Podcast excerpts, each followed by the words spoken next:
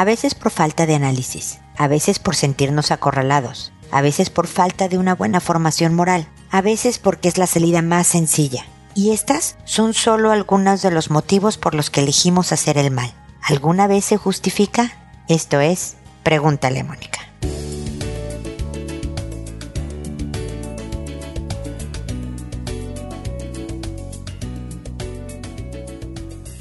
Bienvenidos amigos una vez más a Pregúntale a Mónica. Soy Mónica Bulnes de Lara. Como siempre, feliz de encontrarme con ustedes en este espacio que busca pelotear ideas, reflexionar sobre hacer el mal, hacer algo que sabemos que es incorrecto, hacer algo que descubrimos después que está mal a lo mejor. Pero lo justificamos, nos explicamos, ah, no, es que lo hice porque yo no sabía que estaba mal o lo hice porque es súper complicado, es más difícil, es más caro y no tengo dinero a hacer el bien. No, de verdad, casi todos los días, no sé si todos, pero casi todos los días nos enfrentamos a situaciones donde de verdad podríamos cuestionarnos, ¿debo de hacer lo correcto o debo de hacer lo que es mejor para mí?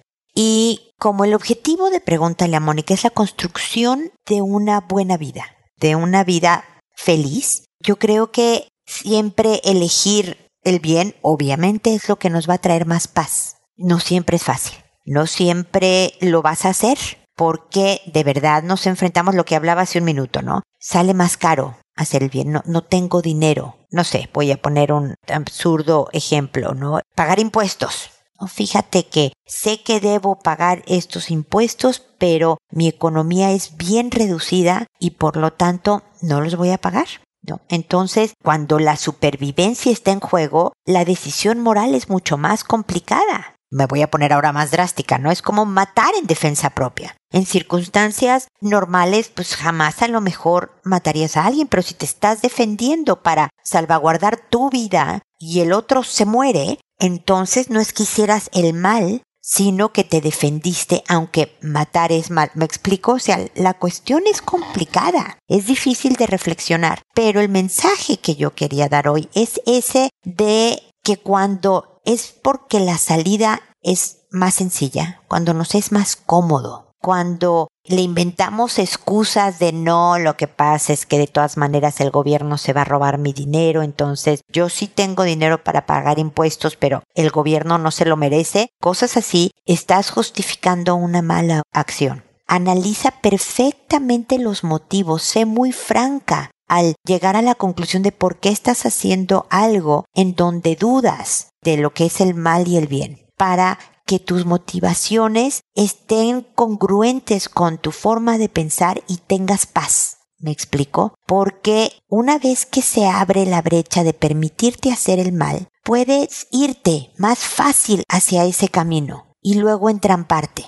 Decidir andar con alguien que ya está comprometido en otra relación, que incluso podría tener hijos, de verdad te va a venir a, a morder la mano una decisión de ese tipo el decidir llevarte de una tienda algo pequeñito, total, estas gentes, este, los dueños están forrados en dinero, entonces todo eso lo que hace no es hacerle daño a la tienda o al gobierno o te haces daño a ti. Y esa construcción de la vida mejor, la más feliz, la más tranquila que quieres, no llega también por los caminos que elegimos. Si tú crees que te falta criterio, hay gente que en casa, en la crianza, cuando éramos chicos, no nos educaron muy bien entre la distinción del bien y el mal, o incluso nuestros papás o nuestros cercanos dieron claros ejemplos de una elección equivocada. Entonces a mí me falla poder decidir si esto es bueno o es malo busca a quien te puede dar un buen consejo, alguien que eh, realmente respetes por su forma de vivir, por su formación moral. Recuerda que moral no significa religioso. Moral se refiere a lo bueno y lo malo, a lo correcto y lo incorrecto al bien y el mal. Entonces, acércate a esa persona que te puede ayudar en esta reflexión como la que estamos haciendo ahora, ¿no? Porque si yo sé que es lo más cómodo, o sabes que sí podría pagar, este voy a pisar aquí varios callos en los pies, ¿no? Sí puedo pagar este servicio de televisión que es legal,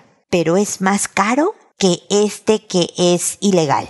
entonces pues yo debo de ahorrar para mi vida, pero sí me alcanzaría para pagar a lo mejor este, el más barato de todos los planes de la televisión, pero y entonces nuevamente, ¿qué te estás permitiendo? ¿Y por qué? Y si tú estás en paz con esa decisión, sigue adelante, pero siempre sabiendo que la vida te regresa las cosas. La vida te va llevando, a lo mejor no necesariamente en que, ay, me descubrieron que tenía televisión pirata, pero en otras cosas, porque vas aflojando criterios que te cuidan para que tú en las noches duermas tranquila, para que no tengas secretos que puedan venir a perjudicarte después. Espero sinceramente haber transmitido el mensaje y espero que me escriban con sus comentarios al respecto. Creo que este es un tema muy difícil, que siempre tiene muchas aristas, no es tan fácil blanco y negro. Hay muchísimos tonos de grises en el Inter y de acuerdo a las circunstancias de cada quien se toman decisiones determinadas. Pero creo que vale la pena hablar del tema, ponerlo sobre la mesa y tenerlo presente para, nuevamente, mejorarnos como personas, mejorar nuestra vida. ¿Ok? Así que saben que pueden hacerlo a través de www.preguntaleamónica.com en el botón envíame tu pregunta. Ahí me pueden hacer comentarios, consultas, todo lo que ustedes quieran. Incluso si ya me han preguntado antes, les voy a pedir que sigan por ese medio porque me ayuda muchísimo en mi trabajo. Otra cosa que me ayuda muchísimo es que ustedes pongan alguna reseña en la plataforma donde escuchan este podcast, ya sea Spotify, Google, Apple, donde la oigan. Pongan una reseña de su opinión sobre este programa porque también eso ayuda en mi trabajo. No tiene ningún costo para ustedes y van a recibir todo mi agradecimiento. Eso sí lo van a recibir. Recuerden también que estoy en redes sociales, Instagram, Twitter, Facebook, eh, Pinterest, este, hasta TikTok por ahí. Así que no duden en seguirme. Y bueno, acabando con la reflexión, con el comentario inicial, ahora me voy a responder sus consultas que como saben lo hago por orden de llegada que a todo mundo le cambio el nombre para conservar su anonimato, que una vez que lo he hecho, respondido a su consulta y el episodio se publica en la página, a la persona que me consultó le mando un correo diciéndole el nombre, el número del episodio, el título del episodio, el nombre que les inventé e incluso el enlace directo al episodio para que no tengan que hacer muchos clics o tocar muchas veces la pantalla de su celular, puedan escucharlo inmediatamente y puedan saber qué fue lo que comenté al respecto lo hago por audio, por este programa, por este podcast y no les contesto por correo a su consulta porque me escucha más gente de la que me escribe y tal vez lo que comentemos aquí pueda servirle a alguien que esté en una situación similar.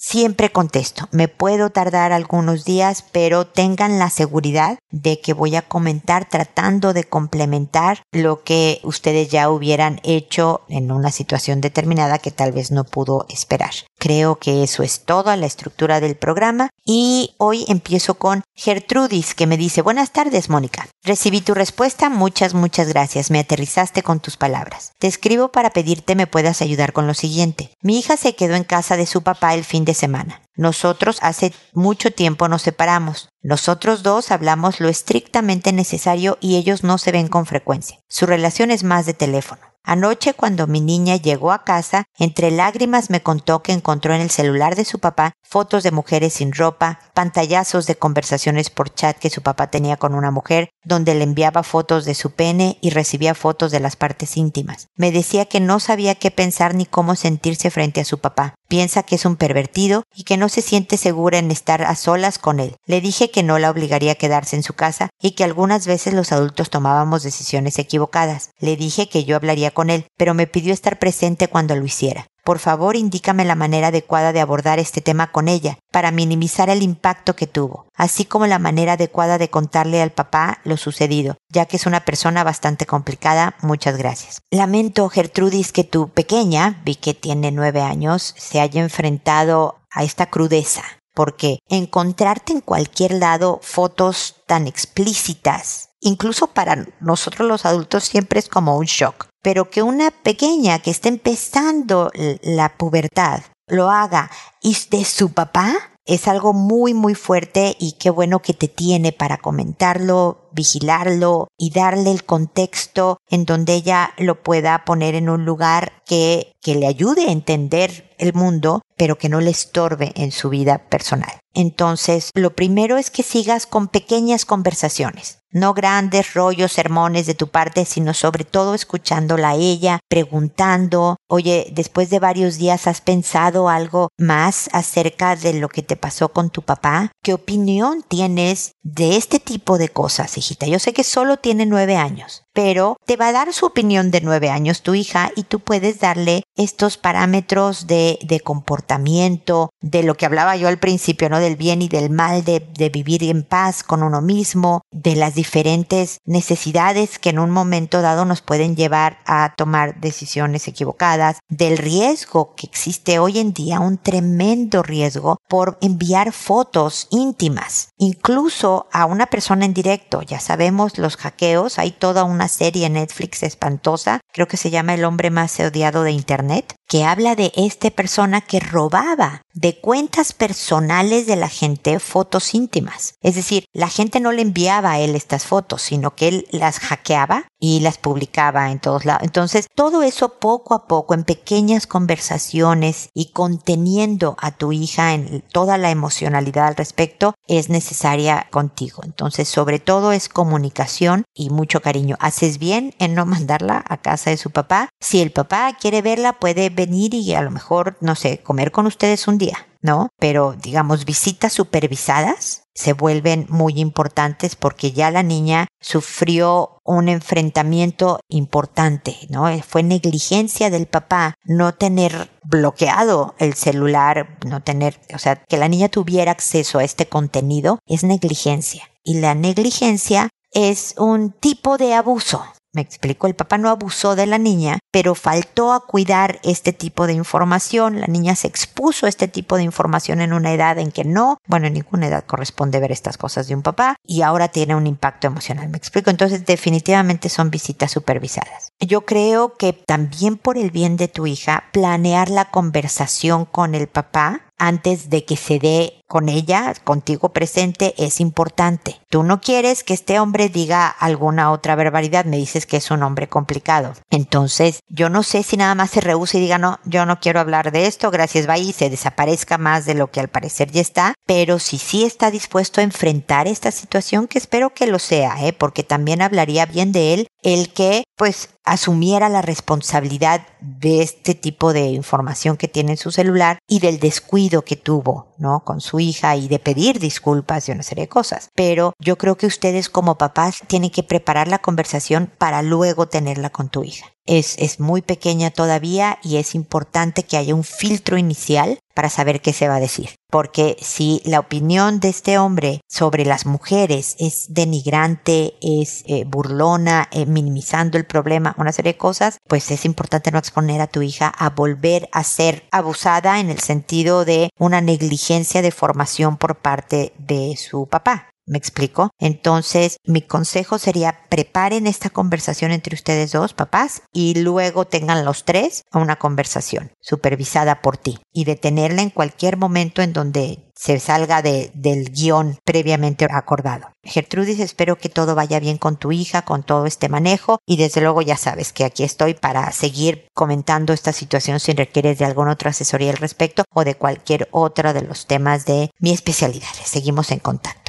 Luego está Uberta, que me dice, hola Moni, escuché tu último podcast de la generación sándwich y me animé a escribirte. Te cuento que acabo de terminar una relación de casi 8 años. Él era 13 años menor que yo. Durante todos los años que duramos nunca me presentó con su familia. Hasta hace unos meses que su mamá se enfermó de cáncer. Lamentablemente murió su mamá y a raíz de esto me dejó de hablar. Nos reencontramos para platicar y ver cómo estaba él emocionalmente. Platicamos y decidimos volver a estar juntos. Esto solo duró un mes. Lo que me tiene intranquila es que al terminar la relación constantemente me estoy preguntando, ¿por qué nunca me presentó con su familia? Y honestamente yo me he sentido aliviada de que termináramos, ya que ahora estoy más libre de tiempo sin estar esperando que él dijera si podíamos hacer algún plan juntos. Pero últimamente he comenzado a soñar con él y me ha parecido curioso que en los sueños lo veo y lo abrazo, pero inmediatamente aparecen las actividades que estoy haciendo ahora, como yoga, viajes con mis con mis hijos, mi trabajo y mi maestría. Pareciera que en el sueño tuviera que tomar una decisión, él o mi vida. No he vuelto a verlo, estoy enfocada en mí, pero me da nostalgia y me mueve el tapete con los sueños que siga apareciendo.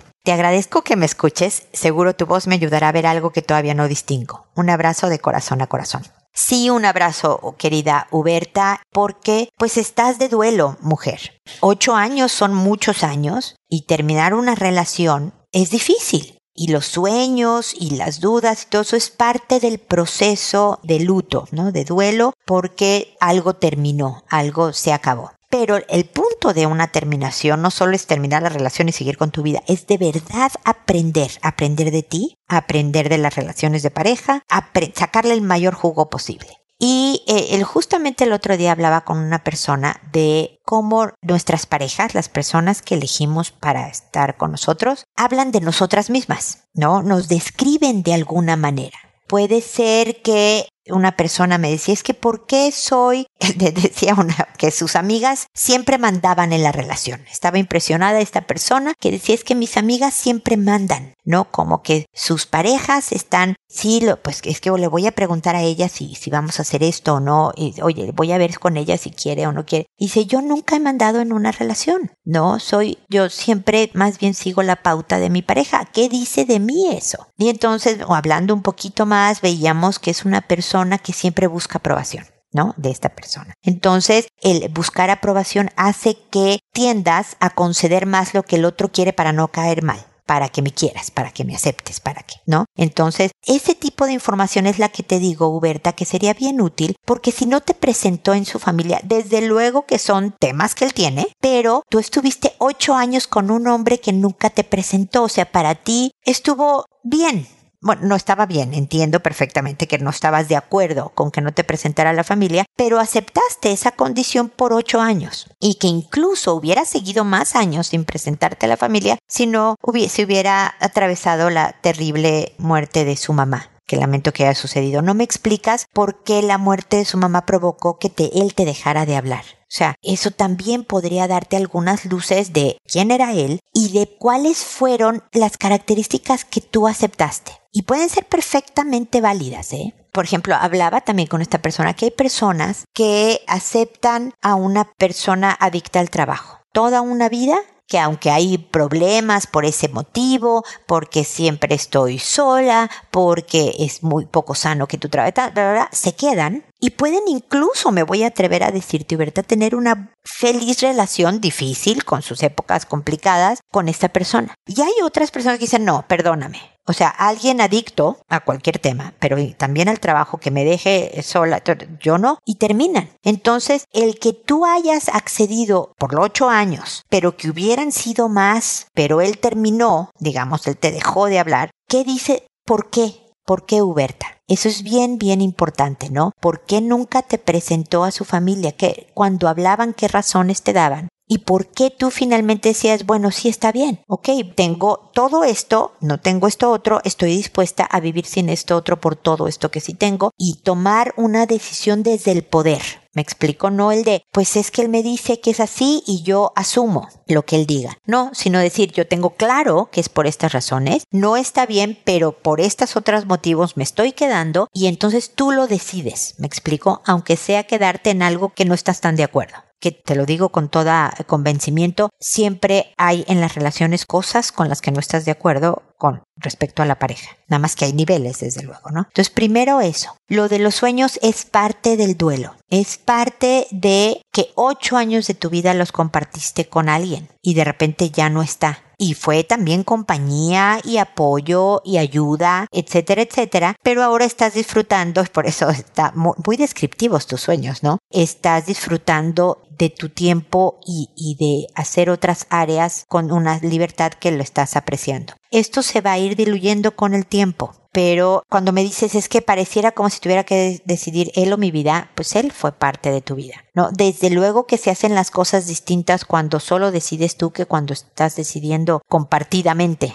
pero él era parte de tu vida. Nada más que ahora estás en una nueva etapa que a lo mejor es la que necesitas. Primero para reflexionar todo esto, aprender de ti muchísimo y luego ver qué se viene Tú sigue con tu yoga, tus hijos, tus amigas, tus trabajos, tus estudios. Y si él regresa, yo espero que tú estés mucho más armada para enriquecer la relación. Si él está al nivel, ¿no? Si él está, porque los 13 años de vida puede ser mucho para alguien que está en un nivel, en una etapa muy distinta a la tuya, o no pueden ser nada porque realmente se acoplaron perfectamente. Entonces, también va a depender de él cuando regrese, si regresa, si se acopla a esta, a esta nueva Uberta, a esta más firme con quien es porque o decide perfecto no tener relación con tu familia, aunque me dices que ya la conociste en esas tristes circunstancias, pero ok, acepto esto porque yo lo decido por estos motivos, o fíjate que no, gracias, pero ya no. Entonces, eso es lo que pues no nos queda de otra más que hacer, aprender de las pérdidas y sacarle todo el jugo, no solo quedarte con el chin, bueno, terminamos y ahora estoy en mi vida, sino realmente que ojalá me contaras qué fue lo que aprendiste de ti que no tenías mucha idea o que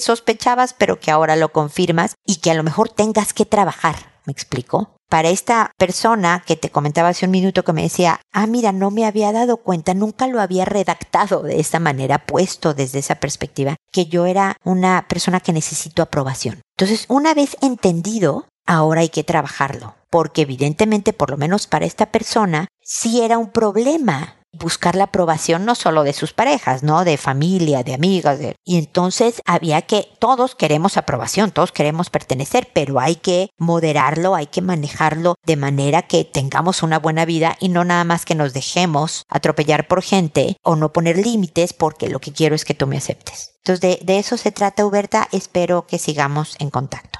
Y luego está Isis, que me dice, querida Mónica, deseo que te encuentres perfecto. Gracias por contestar mi última pregunta. El tema de COVID lo estoy comparando con la política. Cuando noto que alguien tiene una idea opuesta, cambio de tema. Puedo entender que cada quien está actuando según sus circunstancias, pero no puedo aceptar que me critiquen cuando yo no doy mi punto de vista sobre lo que los demás hacen. Cambiando drásticamente de tema, te cuento que estoy leyendo un libro que se llama Tu hijo, tu espejo, y estoy aprendiendo y entendiendo algunas cosas, pero me están surgiendo dudas y pido tu ayuda. La autora dice que cuando tienes problemas con tu hijo por un tema en específico, tal vez es porque tienes una situación con tu pasado, y me puse a pensar en mi niñez. Yo no tengo problemas con mi hijo, pero sí me doy cuenta que cuando hacen bromas inocentes, por dentro me molesto. No sé cómo explicarlo, tipo el ser infantil. Y recordé que cuando yo era niña desesperaba a mis padres y hermanas. Ponía caras y me decían ya cálmate. Y me quedó grabado que yo era la niña problema, la que hacía ruido, la latosa, la que reía fuerte, la que bailaba y desesperaba, etc.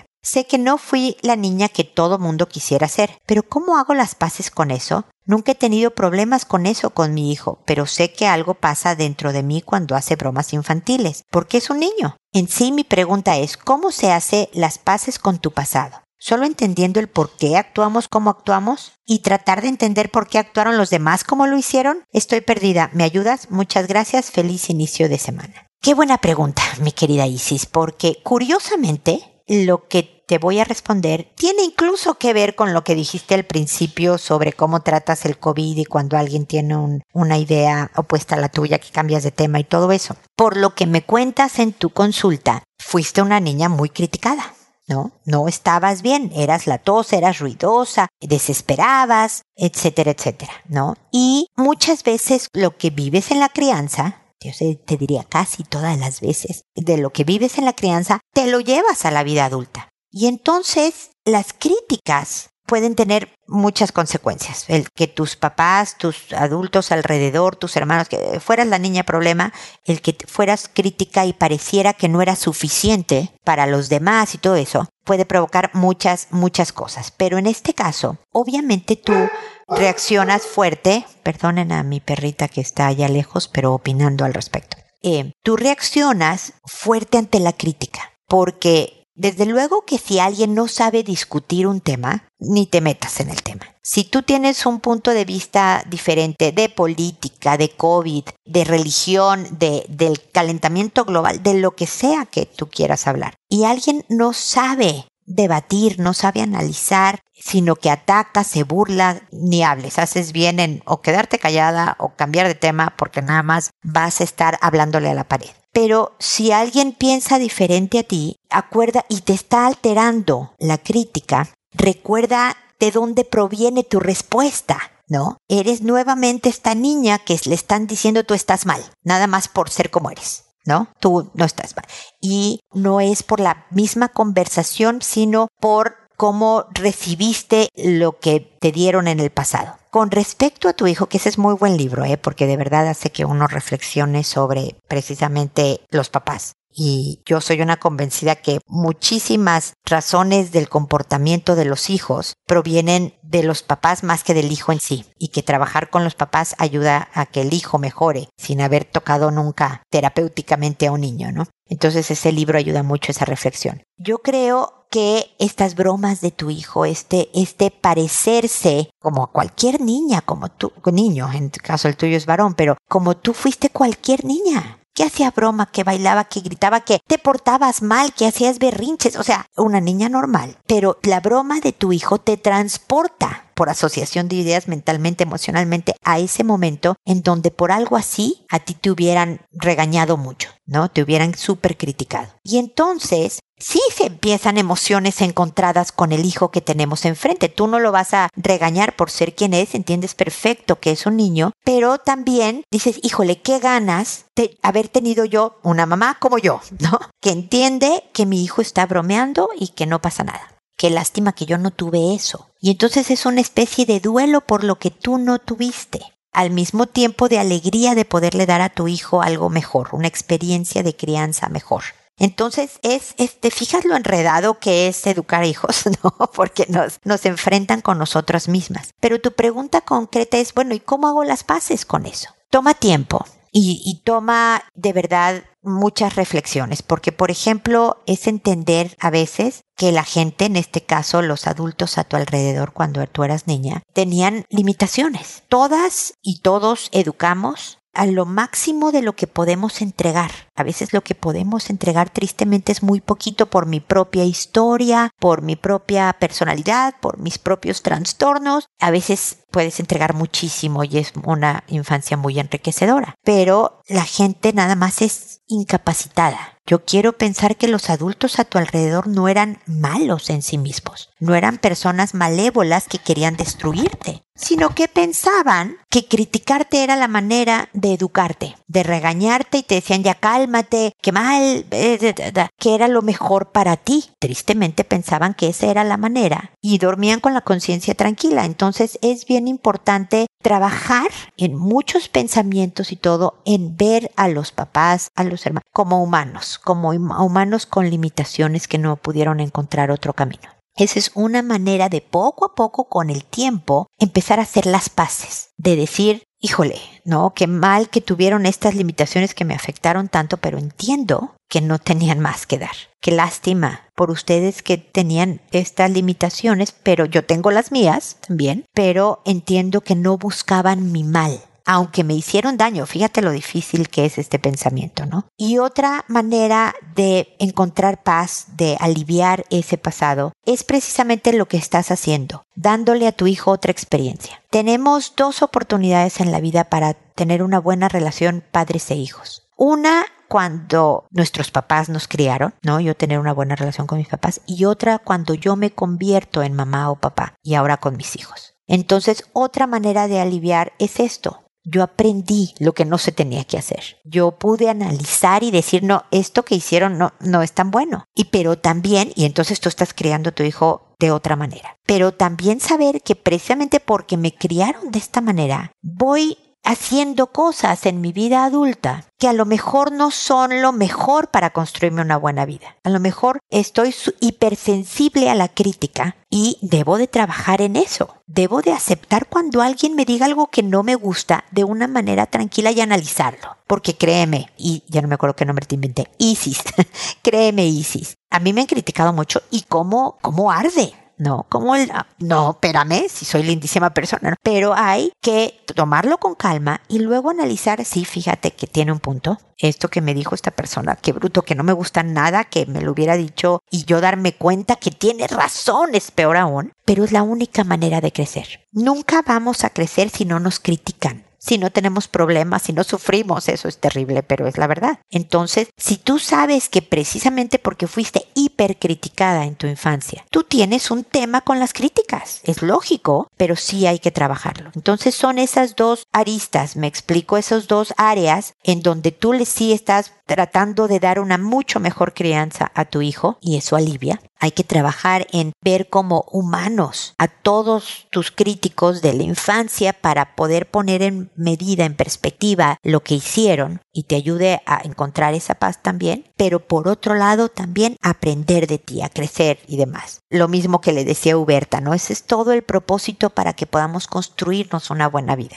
Así que Isis, querida, espero que haya podido transmitir el tema. Cuéntame qué opinas. Espero siempre, ya sabes, que sigamos en contacto para seguirte acompañando en este proceso en el que estamos todos, ¿no? De construirnos esta vida mejor. Así que espero que sigamos en contacto y espero, amigos, que nos volvamos a encontrar en un episodio más de Pregúntale a Mónica. Y recuerda siempre, decide ser amable. Hasta pronto.